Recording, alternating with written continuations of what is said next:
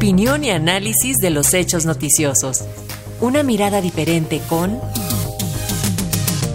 Roberto Fuentes Vivar. Y el peso mexicano, una de las monedas más estables frente al dólar a pesar de la crisis generada por la pandemia y la actual crisis e impactos en Europa del Este, ha sido tema esta semana para analistas y agencias como Moody's, que en un informe advirtió que nuestra moneda, el peso, podría perder hasta 20% de su valor en los próximos meses. Sin embargo, opiniones como la de Gabriela Siller, ella es directora de análisis económico en Grupo Financiero Base, afirman que la moneda nacional está estable entre otros asuntos por el flujo de divisas que entra a México por exportaciones, remesas e inversión extranjera directa. Acerca de todas estas especulaciones sobre el valor del peso mexicano y una pronta devaluación, comenta este viernes Roberto Fuentes Vivar, a quien saludamos con gusto. Te escuchamos, Roberto, bienvenido. Muy buenas tardes, Lénica, buenas tardes al auditorio de Radio Educación. Pues efectivamente, como lo escuchábamos, ayer la agencia calificadora y financiera Moody's Analytics dio a conocer un estudio realizado por su director de, para América Latina, Alfredo Coutinho, en el cual dice que es inminente una depreciación de 20% del peso mexicano.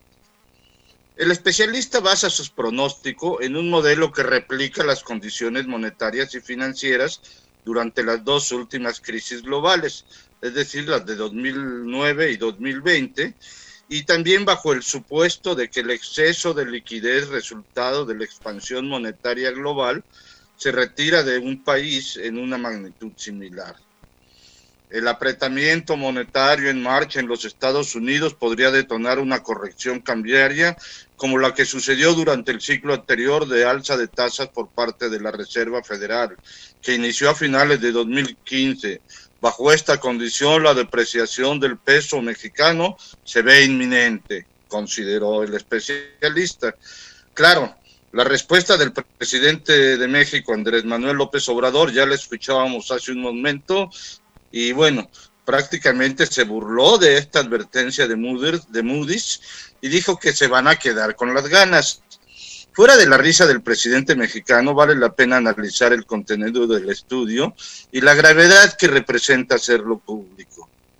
La difusión del análisis es a todas luces irresponsable y parece formar parte de una campaña para tratar de descarrilar la economía mexicana en un momento en el que, bueno, se aprobó apenas hace unas horas en la Cámara de Diputados el presupuesto de egresos para, 2000, eh, para el año que entra. De hecho, parecería la difusión nada más de este estudio de Moody's, parecería ser una acción destinada a dar el banderazo de salida para compras masivas de dólares y precisamente a través de eso crear una devaluación, aunque las condiciones financieras internas no sostengan esa depreciación del peso. El estudio dice textualmente que con base en experiencias anteriores, el exceso de liquidez global encontró acomodo en mercados emergentes, mientras que el retiro de la liquidez monetaria implicó el retorno de capitales hacia sus lugares de origen, causando con ello correcciones en las monedas locales. Es decir, que en concreto Moody's hace un llamado para que se saquen capitales y se envíen a otros mercados. Pero lo que no dice el estudio es que las condiciones actuales de México son muy diferentes a las de las crisis que menciona. Nada más para dar una idea de esa diferencia, esta semana se anunciaron, por ejemplo, ayer nada más, nada más inversiones por dos mil millones de dólares por parte de una empresa de, de telecomunicaciones. Paralelamente, ayer mismo, Erika García de Eister, fundadora y directora de Cancún Cards, pronosticó esta misma semana que México podría llegar a convertirse en el principal destino para los turistas extranjeros en el mundo, pues actualmente está en segundo lugar solo detrás de Francia, pero ya está por encima de España, Turquía e Italia. En este sentido, pues el tren Maya y el aeropuerto de la Riviera Maya podrían ser los detonantes para que nuestro país se convierta precisamente en el líder mundial de turismo. Y hay que recordar que precisamente el turismo, junto con las remesas, son las dos principales fuentes de ingreso de divisas para mantener estable el tipo de cambio. Es cierto que hay dos elementos que sí pueden presionar al peso. Uno, las importaciones para bajar la inflación. Y segundo, las importaciones de productos petroleros. Ambas gravitan fuertemente sobre la balanza comercial.